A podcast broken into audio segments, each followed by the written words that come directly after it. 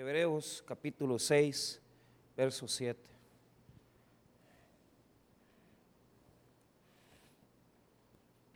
Vamos a leer esos dos versículos de la palabra de Dios. Hebreos 6, versos 7 y 8. La palabra de Dios dice así, porque la tierra que bebe la lluvia, que muchas veces cae sobre ella y produce hierba provechosa aquellos por los cuales es labrada, recibe bendición de Dios. Pero la que produce espinos y abrojos es reprobada, está próxima a ser maldecida y su fin es el ser quemada. Vamos a orar. Padre, te damos las gracias por un día domingo más. Oramos, Señor, porque tú nos permites reunirnos alrededor de tu palabra. Y siempre, Señor, cuando aprendemos de ella, los resultados son impresionantes en nuestra vida. Oramos, Señor, para que tu gloria se manifieste en nosotros, que podamos crecer, que podamos, bendito Dios, dar fruto y que nos ayudes, Señor, a, a poder, Señor, recibir la palabra de la mejor manera posible. Bendito Dios, gracias. En nombre de Jesús. Amén y amén. Pueden tomar asiento. Muy bien, el título del mensaje es Sana nuestra tierra, sana nuestra tierra. Vamos a, a ver algunas cosas aquí. Bueno, el libro de Hebreos, comencé la semana pasada más o menos a explicarles algunas cosas de él. Eh, tiene que ver con algún, algunos grupos, ¿verdad?, de, de, cristianos que estaban teniendo esa expresión de persecución. Y a través de su llamado, este libro de Hebreos, lo que trata de hacer es animar y consolar y hacer que aquellos que estaban desanimados continúen en el camino de la fe. De igual manera, este libro nos llama a la madurez espiritual porque las verdades que presenta eran tan profundas que en varias ocasiones en, la misma, en el mismo libro se le hace a los eh, lectores la advertencia de tener que madurar para poder conocer esas verdades profundas de Dios. La semana pasada estuvimos estudiando el sacerdocio y pudimos notar que el poder comprender el sacerdocio de Cristo no es una verdad que se pueda digerir tan fácilmente. Conlleva, hermanos míos, un discernimiento espiritual, no tanto conocimiento, sino que el hecho de que la persona discierne espiritualmente las cosas que Dios está hablando. Pero cuando ya llega al capítulo número 4, el Señor habla a través del escritor de Hebreos y nos habla de la experiencia del desierto y nos habla acerca de ese pueblo de Dios que no pudo llegar al descanso, no pudo llegar al reposo que Dios les estaba diciendo o les estaba ofreciendo a través de llegar a la tierra prometida. Y también eso representa una, una advertencia en el sentido de que nosotros como Israel hemos sido sacados de Egipto y a través del desierto, nosotros llegamos a la tierra prometida, que es, digamos, la promesa de Dios de bendición para cada uno. Pero la pregunta que, que podemos hacernos en el capítulo 4 es, ¿por qué? ¿Por qué ellos no llegaron? ¿Por qué ellos no pudieron entrar en el descanso y en el reposo de Dios? Y cuando ya llegamos al capítulo 6, hay otra advertencia más. Y esto tiene que ver mucho con el capítulo 4, ya lo voy a estar explicando. Pero lo vamos a expresar con verdades provenientes de la agricultura. Primero, el capítulo número 6 nos da dos grandes, digamos, ejemplos. Primero, nos habla de la práctica de estas personas que retroceden, que recaen, que no tienen persistencia espiritual. Y ya los vamos a ver, vamos a ver sus características. Y luego en la segunda parte que estamos leyendo ahorita, que la acabamos de leer, lo vemos ejemplificado con una ilustración agrícola. La Biblia siempre va a hablar de frutos, siempre va a hablar de cuando Dios quiere bendecir, que Él es el más grande productor de la tierra. La, tierra, hermano, para Dios en la Biblia representa bendición, representa espiritualmente lo que nosotros podemos producir, lo que nosotros podemos dar. Y, esto es lo que yo quiero hacer ver en esta tarde, que usted evalúe, evalúe hasta qué punto realmente, hasta qué punto realmente su tierra es una tierra viable, es una tierra para Dios agradable, es una tierra para Dios en la cual Él puede sembrar, Él puede poner buena semilla y, producir ese fruto. Entonces, vamos a ir en orden.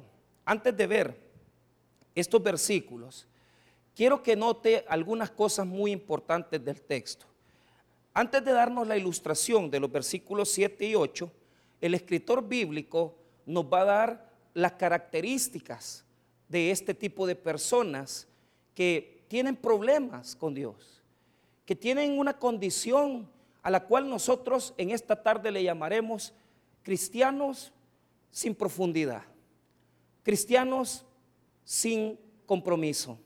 Cristianos que, no conocen realmente esa relación íntima con Dios. A ellos se les describe en los versículos 4 hasta el versículo 6. Esa descripción nos va a servir a nosotros para saber por qué el versículo 7 y 8 hablan así de la tierra. Bueno, para poder verlo, veamos en una ocasión, ya esto lo, lo quiero decir, yo lo he estado pensando mucho y lo decía hoy en la mañana. Nosotros estamos en las cosas de Dios, estamos en la iglesia, pero tenemos la costumbre de poder solamente cambiar algunos tipos de, digamos, de nuestra vida prácticas. Hay gente que en los últimos años lo único que ha cambiado en su vida, probablemente hablando en el cristianismo, es su Biblia porque se les dañó, se les arruinó, la perdieron, como casi no la leen, ¿verdad? Entonces, pero es real. O sea, hay una cantidad de gente que ha envuelto su vida en una, en una serie de enramadas cristianas y piensan que porque están enredados en todo eso, ya está están con Dios. Y yo les quiero decir que no es así. ¿Y sabe qué es lo peor de todo? podemos estar aquí mismo en este lugar teniendo las mismas malas costumbres, las mismas cosas del corazón que no ha sido transformado, solamente que las hemos cambiado con cuestiones cristianas. Usted allá era una persona que le gustaba hacer trinquetadas, estafaba gente, hoy se vino a la iglesia y hoy hace lo mismo, pero con Cristo, o sea, ahora agarra cristianos y ahí les trata de sacar su pistillo, y ya, mire, présteme, no les paga. Y, o sea, el mismo trinquetero de, siete años. O sea, yo no estoy hablando de, de, pecados, eh, no, estoy hablando de mañas. Estoy hablando de mañas que ya voy a decirle yo cómo las especifica este texto.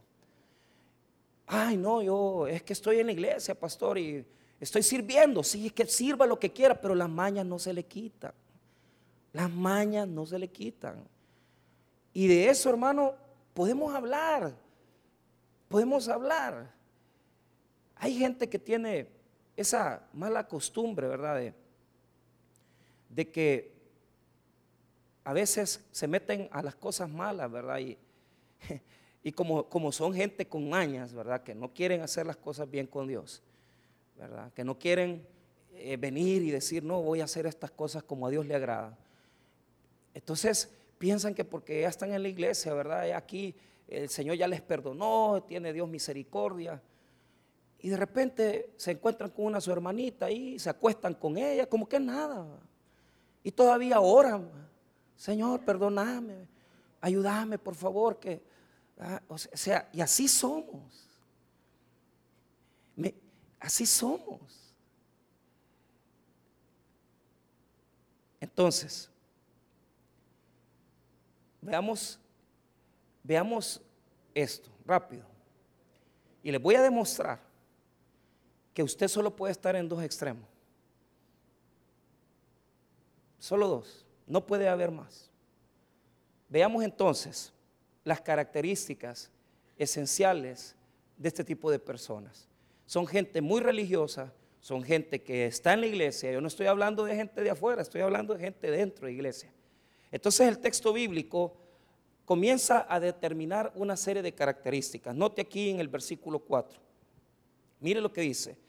Porque es imposible que los que una vez fueron iluminados, primero, iluminados, y gustaron del don celestial. Esa es la segunda característica, gustaron del don celestial. Y fueron hechos partícipes del Espíritu Santo. Y asimismo, gustaron de la buena palabra de Dios y los poderes de este siglo. Mire el 6. Y recayeron, sea otra vez, renovados para arrepentimiento, crucificando de nuevo para sí mismos al Hijo de Dios y exponiéndole a vituperio. Mire las características. Usted tiene que marcar las palabras importantes. La primera es, no es posible. Dice, porque es imposible que los que una vez fueron iluminados, mire la palabra que ocupa, fueron iluminados. Dos, gustaron del don celestial, participaron del Espíritu Santo. Cuarto, y asimismo gustaron de la buena palabra de Dios. Mire qué, qué características más trascendentales. Pero hay un problema. Dice que cuando recayeron, dice, no van a encontrar el arrepentimiento. No van a tener la misericordia y el perdón de Dios. Entonces, este comportamiento es el comportamiento del apóstata del siglo 21. ¿Cuál es el comportamiento del apóstata del siglo XXI?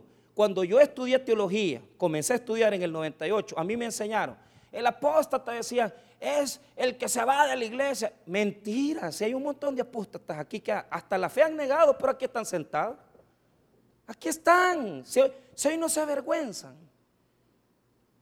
Hoy no se avergüenzan. Hoy no es como antes, que allá están los, los, el hermanito caído. No, si aquí andan. Aquí andamos. No están queriendo cambiar. Lo que están queriendo es solamente tapar su estilo de vida liberal que llevan solamente con un poquito de cristianismo. Mire, regáleme a un, solo un poquito de cristianismo para que aquellas cosas feas mías no se vean tan malas.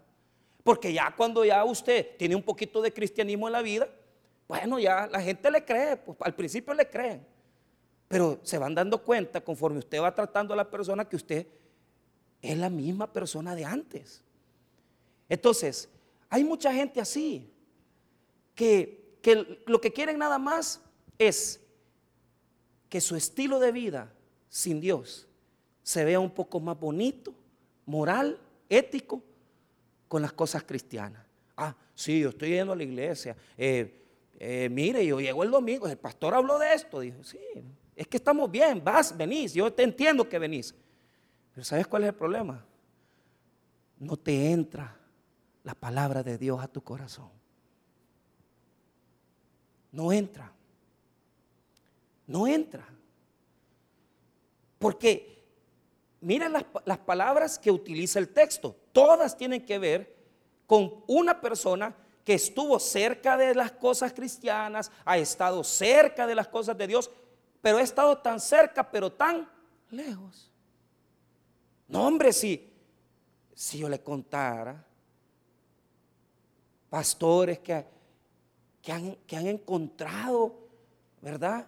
En, la, en el bautisterio con otro hombre, bañándose en el bautisterio, porque, pero usted lo viera el domingo aquí, ah, Hermanos, bienvenidos. Ah, estamos aquí en la presencia del Señor. Es que uno desarrolla el lenguaje, desarrolla incluso los gestos cristianos. la corbata. Hay iglesias que como que es uniforme, todos andan vestidos igual, con, el mismo corbatón y, y así, ¿verdad? Es que así es la religión. La religión es una forma educada de demostrar que la persona que no ha cambiado puede verse un poco mejor. Pero usted qué es? Es el mismo adúltero, solo que religioso. Usted no ha dejado de ser un adúltero. Es el mismo fornicario, pero religioso. Es el mismo truán, pero con religión. Ah, no, el domingo voy a mi culto y gano almas. Uh. pero te echas los, te pititos de marihuana, men. Y te echas las cervecitas. Y si te ponen una tuchica ahí mal puesta, te la levantas también. ¿Qué quiere decir eso? Que vos no sos cristiano, hombre. Vos no sos cristiano. Disculpa lo que te digo. ¿Por qué? No te lo voy a decir yo. Mira lo que dice la Biblia. Mira el versículo 4. Porque es imposible que los que una vez fueron iluminados. ¿Qué quiere decir eso? En el texto bíblico, iluminación, quiere decir bautismo, en el texto griego. O sea, ya habían sido bautizados estos señores. Ahora, yo lo voy a tomar de la parte más práctica. Ya veniste, hiciste la oración de profesión de fe, ya aceptaste al Señor por, así, religiosamente, porque sinceramente no lo has recibido. O sea, lo que quiere decir es, la luz les llegó, pero no les penetró. La palabra en el texto griego, fotizo, quiere decir que han sido iluminados, es decir, la luz ha llegado a sus vidas, pero ellos viven en oscuridad. ¿No se ha fijado ahora que muchas veces, verdad? Hoy que los escenarios están de moda, el, auditorio está oscuro todo, pero solo se ve al que está llevando la alabanza, la predicación o el que canta. La luz puede haber llegado a tu vida de muchas maneras. Pudiste haber entrado en una iglesia muchos domingos. Pero si la luz no entró a tu corazón, te puedes hasta bautizar y no sos salvo. fueron iluminados, dice. No entró en ellos la luz. No penetró la luz en ellos. Solo llegó por fuera. Solo llegó a la orilla. Segunda palabra. Y gustaron del don celestial. ¿Qué quiere decir eso? Eso en el texto griego quiere decir, si usted dice, gustaron, dice, ¿por qué? Porque es como que participaron de los banquetes cristianos. Es decir, vinieron a la cena del Señor porque bautizados estaban. Ah, no, yo vine al día de la madre, vine al día del padre, viene, o sea, no hombre, si fue un gran participante de todo.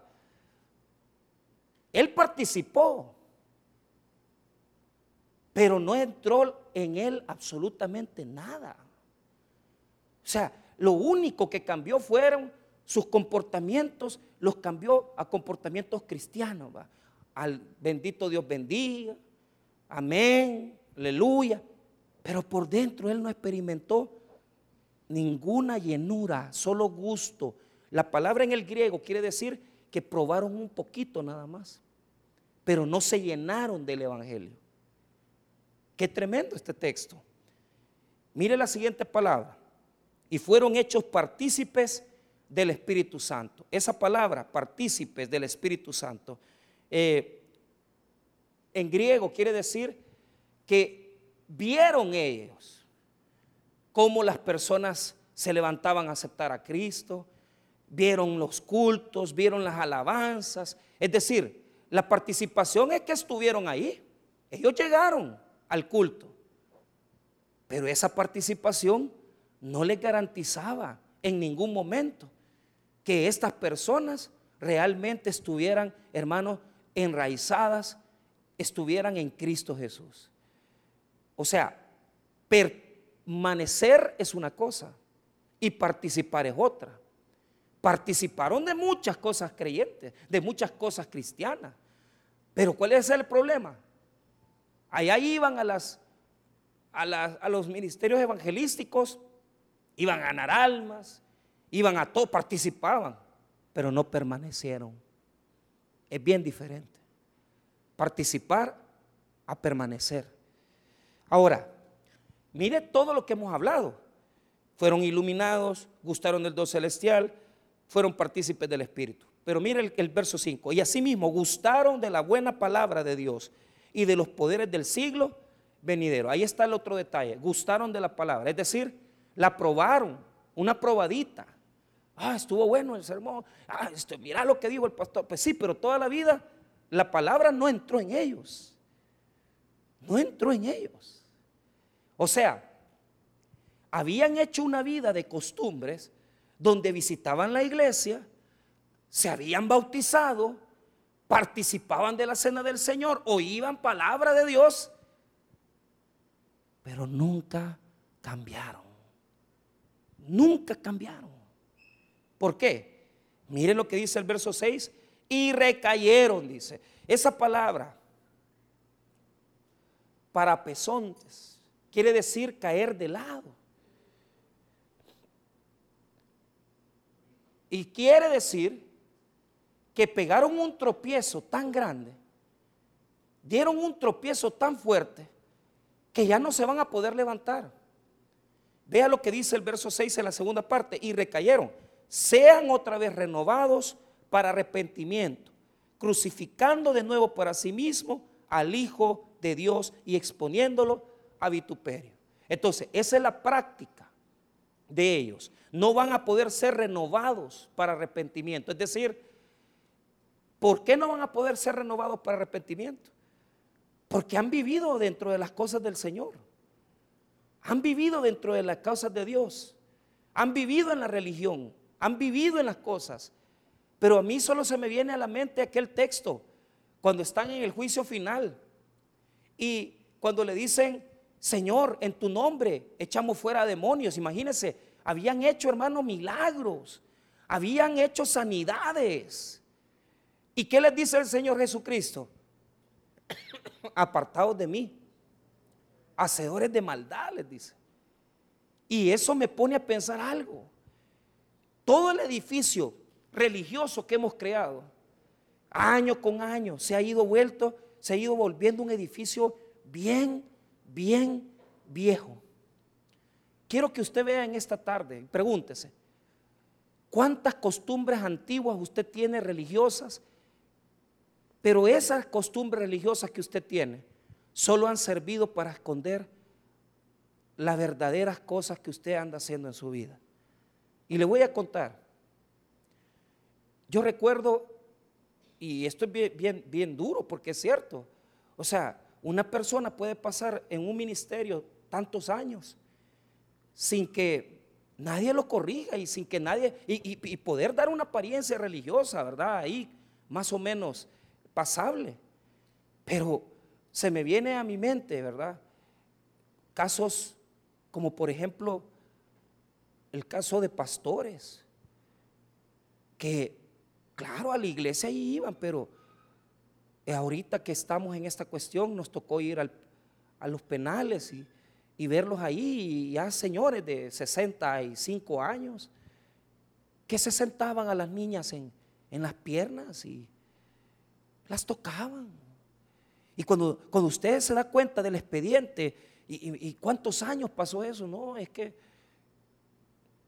fueron dos años en esas cosas.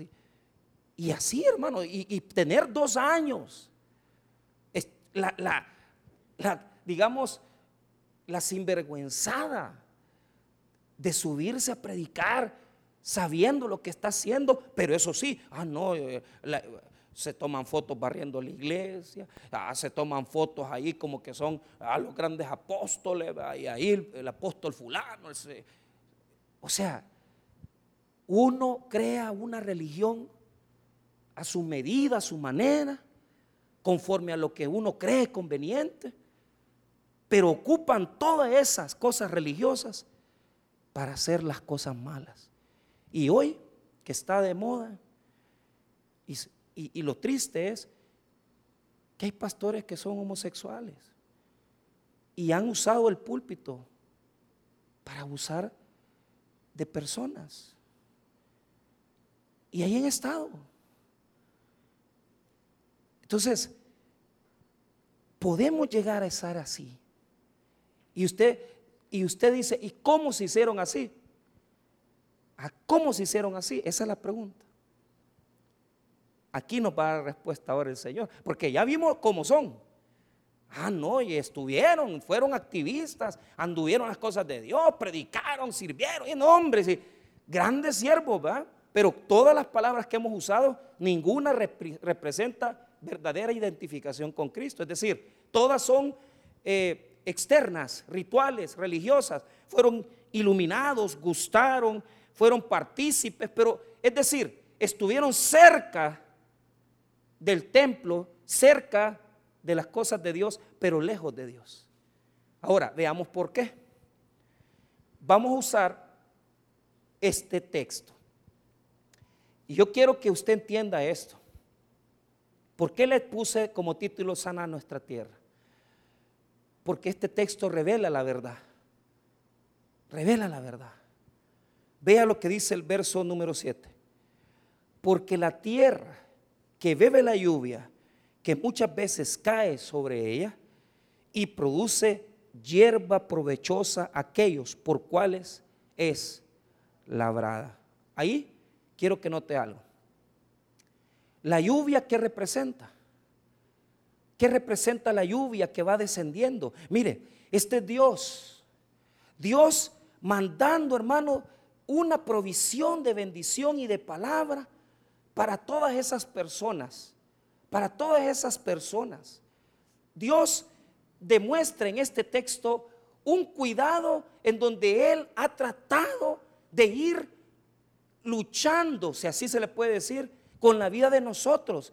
El, deseo de Dios es que usted salga de ahí, que usted cambie de esas cosas, que usted sea transformado. ¿Por qué? La lluvia representa dos cosas. Ya lo vamos a enseñar. ¿Qué representa, pastor? Primero, ponga atención. Vea conmigo Isaías 55, sin perder Hebreos. Mira lo que dice Isaías 55. Isaías 55, versículo 10. La lluvia, la lluvia es la figura que utiliza la Biblia para mostrar la bendición de la palabra de Dios y de las bendiciones de Dios. Isaías 55, 10. Mire, porque como desciende de los cielos la lluvia y la nieve y no vuelve allá, sino que riega la tierra y la hace germinar y producir, y da semilla al que siembra y pan al que come. Mire bien, ponga atención. Da semilla al que siembra y pan al que come. 11. Así será mi palabra que sale de mi boca. No volverá a mí vacía, sino que hará lo que yo quiero y será prosperada en aquello para lo que la envié. ¿Qué quiere decir? La lluvia representa la palabra de Dios y representa las bendiciones de Dios. Escuche. Este texto demuestra que lo que está haciendo el libro de Hebreos es acordándose del problema que sufrieron los israelitas cuando venían saliendo en el desierto. Ellos estuvieron con la presencia de Dios que los iluminaba, Imagínense que la Biblia dice que en las noches se hacía columna de fuego la presencia de Dios. Cuando ellos tenían, óigame bien, cuando ellos tenían hambre, Dios enviaba ese precioso maná del cielo para que ellos hicieran hojuelas y lo comieran. Cuando ellos tenían sed, ¿qué les mandaba Dios? De la peña les hacía salir agua para sustentarles. Hermanos, cada vez que Israel caminó por el desierto, Dios les demostró un gran amor, les demostró un gran cuidado, una gran ternura, una gran misericordia. ¿Y sabe qué hicieron ellos?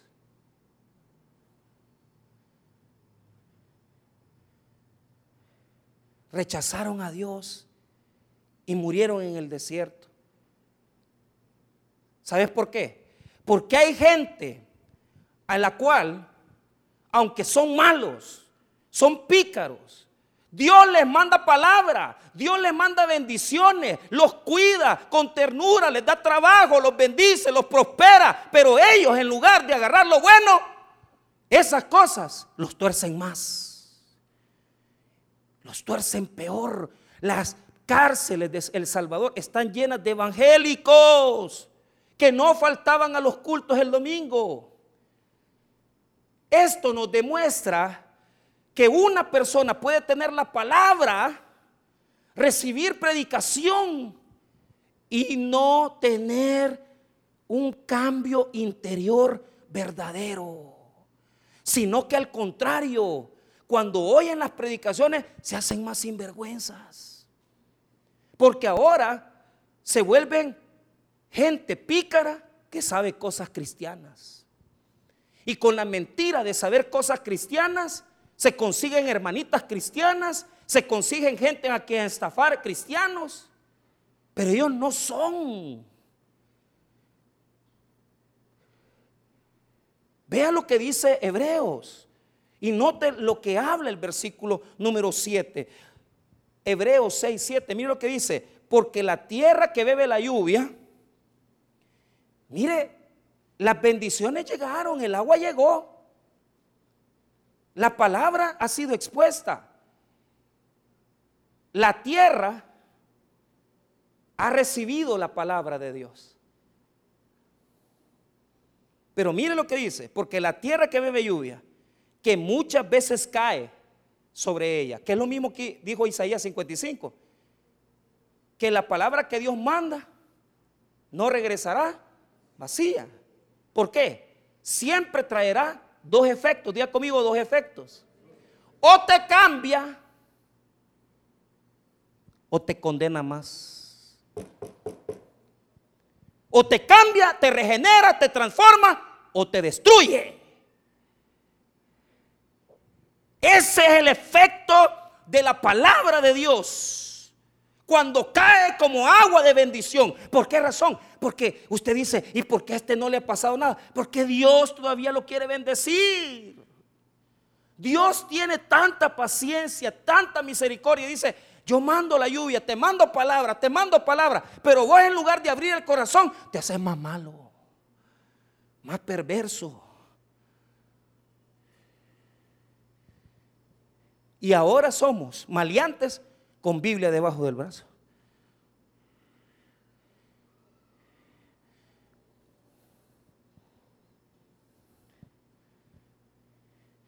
bandas de gente donde ha habido cristianos. Ladrones de carros que han sido, supuestamente estaban en la iglesia. O sea, antes esas cosas no, no se oían. Y ahora, cuando usted va a la cárcel, mira, y vos en qué iglesia te, congregabas. Y usted le pregunta a los pandilleros, o sea, mire, mi mamá me crió en tal iglesia me llevaba toda la semana. Ah, y vos, ah, yo era del Taber. sí, que así es. Así es. Y yo estoy preocupado. Mire lo que dice. Siete. Porque la tierra que bebe la lluvia, que muchas veces cae sobre ella, y produce hierba provechosa aquellos por los cuales es labrada. Es decir, hay un efecto positivo de la lluvia, hay un efecto positivo de la palabra de Dios que va transformando a la persona, que va cambiando nuestra forma de ser, que va haciendo, que va haciendo cambios en nuestra vida, que las pequeñas mañas las vas, las vas quitando de tu, de tu forma de ser, de tu carácter. Y esas cosas que no agradan a Dios, van comenzando a salir de nosotros. Porque Dios siempre va a mandar la palabra y la palabra siempre va a producir dos efectos. O producir fruto, pero mire, vea lo que dice. Por los cuales es labrada. Recibe bendición de Dios. Dios manda bendición a los malos y a los no tan malos. O sea, Dios manda su bendición a toda la iglesia. La misma palabra, la misma predicación, las mismas enseñanzas, la misma doctrina, la misma iglesia y puede producir dos personas. Un ganador, un hombre de victoria, una mujer de victoria, o un fracasado. Yo les contaba a los hermanos, venía oyendo el sermón del pastor fundador a las 4 de la mañana el día viernes. Que por cierto, yo inauguré el mes de septiembre en Mr. Donald, porque a las 4 de la mañana estaba yo con todas las, las señoras, eh, eh, las señoras que trabajan ahí afuera del Mr. Donald del, del Salvador del mundo. Entonces, ellas fueron las primeras, papi venía detrás de ellas. Entonces, dos cajas de, cerveza, ah, dos cajas de dona. Pero, pero lo que le quiero decir es que el pastor decía, y yo me acordé de esa ilustración porque yo andaba con él. Llegamos a San Pedro Sul, íbamos a una campaña del pastor Corcio cuando él pastoreaba a San Pedro. Y nosotros entramos a un centro comercial bien grandote que hay ahí en San Pedro. Y mire, y llegó un muchacho bien, bien educado, bien así, ¿verdad? Y, lo saludó al pastor y saludó a Corcio y qué tal, que no sé qué. Y bien efusivo, bien, bien, este, eh, él bien, bien, bien cristiano, digámoslo así, bien. Pero cuando él ya se apartó, el, pastor, el, pastor Corcio le dice al pastor general, al fundador, mire, ¿se acuerda de él, pastor? No, le dijo, fíjate que lo saludé, pero no, este es el hijo de, del hermano fulano. No, hombre, no te creo. Claro, el, hermano, el papá de él, servidor de escuela bíblica, pues. Pero el chamaquito este había estudiado en el colegio de la iglesia, se había puesto las pilas a estudiar las ingenierías, aprendió esto y llegó a ser el, gerente de toda una transnacional para Latinoamérica. O sea, ganando un salariazo, hermano, de más de 5 mil dólares mensuales. Y le dice todavía el pastor general, Mira, me dijo, e, e, ese, chamaquito se formó aquí, en esa silla se formó. En esa silla salió adelante y ahora él ya tiene un puesto gerencial increíble, pues. O sea, le estoy hablando hace 10, 12, 14 años. O sea, y ahí ya comenzaba a triunfar. Pero de la misma manera, usted puede ver un montón de gente que la palabra no ha hecho nada en ellos. La palabra no ha hecho cambio ni transformación. ¿Por qué? Porque la palabra tiene esos dos efectos. E, el efecto de prosperarte, bendecirte, de sacarte adelante, de purificarte. Pero el otro efecto es el que a mí me duele. Mire, mire el otro efecto en el versículo 8. Pero la que produce espinos y abrojos es reprobada. ¿Qué es lo que dice? ¿Qué es lo que dice Génesis capítulo 3? Dice que la maldición de la tierra consistió que desde que el hombre cayó en el pecado, la tierra comenzó a dar espinos y abrojos. La misma tierra le cae la misma lluvia, la misma palabra, la misma predicación, el mismo culto, la misma doctrina. ¿Y por qué produce dos cosas diferentes? ¿Por qué produce dos cosas distintas? Si el labrador ha cuidado de la tierra, si el labrador ha cuidado de ella, ¿sabe por qué, hermano? La razón es bien sencilla. Porque hay tierra que nunca va a ser buena para cultivarse. Nunca va a servir para dar buen fruto. Y eso es bien duro. Porque en este texto bíblico lo que está mostrando es que una persona puede pasar en la iglesia todo el tiempo que sea, pero si esa persona, su corazón está lleno de Egipto, está lleno de mañas, de esas espinitas, de esas cositas que nunca quisiste limpiar, porque el terreno era grande, porque el problema es el corazón, la tierra es el corazón del hombre. Y si usted no quita esos espinos, si usted no quita los abrojos, usted nunca va a poder producir. Y lamentablemente, hermano, aunque traiga la mejor lluvia, aunque el Señor quiera darle bendición, nunca usted va a encajar. ¿Sabe por qué? Porque usted toda la vida va a ser un religioso que no va a querer abrir su corazón a cambios sinceros y honestos. Y decirle a Dios, Señor, yo ya me di cuenta que yo soy un degenerado. Así, honestamente. Si usted vive en pornografía, usted, está enfermo, usted tiene que decirle, Señor, ayúdame a dejar esta cosa, yo quiero salir de aquí. Yo quiero sanar mi corazón. Porque mientras llegue la palabra y tú la combines con tu estilo de vida liberal, ¿sabes lo que va a salir? Espinas. Nunca va a salir nada bueno. Y aquí tenemos al cristiano, supuestamente, que quiere combinar su estilo de vida cristiano, religioso, con su vida liberal. Eso no funciona. Porque cuando usted está en la iglesia, usted se vuelve tres cosas. Uno, la palabra lo que hace, como usted no le hace caso, usted la desecha. No hace el efecto que tiene que hacer en, usted. Segundo, usted se hace más duro de corazón.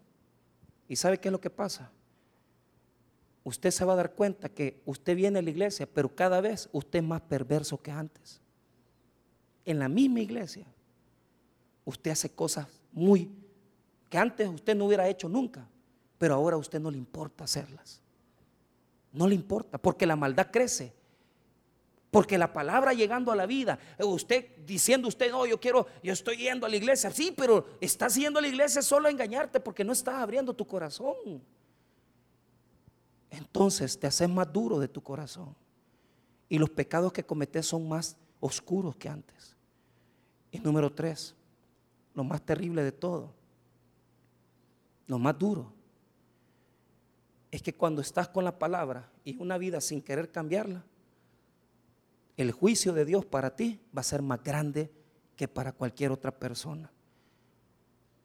Porque conociste de Dios, sabías de las cosas de Dios, conocías versículos bíblicos y aún así no te detuviste a hacer lo malo. Hay mucha gente que conoce Biblia, conoce cosas de Dios pero usted lo va a ver mendigando en la calle con una botella y le va, no, yo, yo antes era de la iglesia, yo antes estaba en la casa de Dios. Sí, pero hoy ya no son nada. ¿Por qué? Porque la palabra solo puede producir dos efectos. O cambia tu corazón o te condena. La pregunta que hago en esta tarde es, hasta este momento en tu cristianismo, en mi cristianismo, ¿qué hay de fruto en nuestra vida cristiana? ¿Estamos dando solo abrojos, espinos, producto de nuestra vida liberal? Ahí ah, vos eras cristiana, eh, te, cuidaban tus papás, pero a los 17, 18 años conociste un tu bicho peludo en la iglesia te embarazaste, él no era ni cristiano, ya a los 23 ya te dejó. Y vos estás haciendo el esfuerzo de hacer un esfuerzo, de cambiar, ¿verdad? Pero el problema es que ya tenés 23 años. Y te enamoraste otra vez de otro hombre. Ahí está. Ahí está la palabra a la par de una vida pecaminosa. ¿Qué es lo que hace? ¿Qué es lo que produce? Un cristianismo falso, una religión hipócrita, espinos y abrojos que representan la falsa religiosidad de un hombre y de una mujer. No nos engañemos.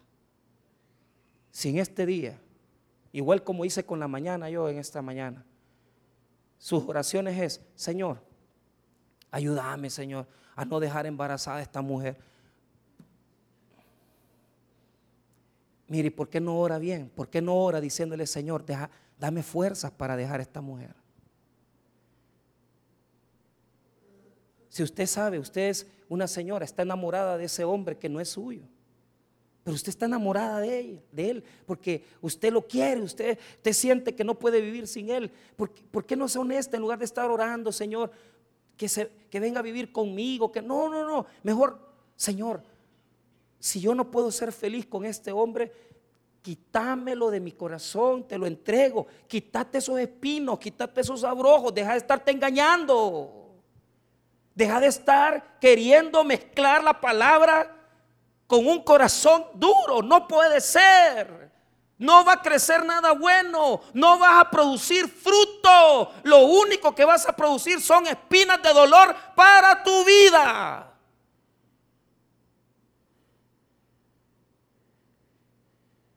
Volvamos y revisemos. Y digámosle al Señor, sana nuestra tierra, límpiala, saca de mí lo que no está bien. Y me voy a esforzar para que mi cristianismo sea un cristianismo de fe, de amor, de sinceridad. Tal vez no puedes venir todos los días a la iglesia, pero sos sincero porque vos venís aquí y vos sabés lo que sos y sabés que estás luchando para salir de todas esas cosas y vos sabés que Dios te va a dar la fuerza para salir de ahí. Pues entonces ahí las cosas diferentes porque la palabra está haciendo cambios en tu vida. Pero el problema es aquel que ya no quiere cambiar y quiere seguir viviendo con una apariencia de cristiano cuando verdaderamente en su corazón solo tiene espinos y abrojos. La pregunta es, ¿de qué tierra es usted? ¿Cómo es su corazón? ¿Es tierra fértil o es una tierra de espinos? Ese pecadito, esas mañitas que no se han quitado, que no hemos quitado de nuestra vida. Humillémonos y digámosle al Señor, cámbianos. Ya no queremos ser así en esta tarde usted tiene la oportunidad de pedirle ese cambio al Señor. Vamos a orar, hermanos. Padre.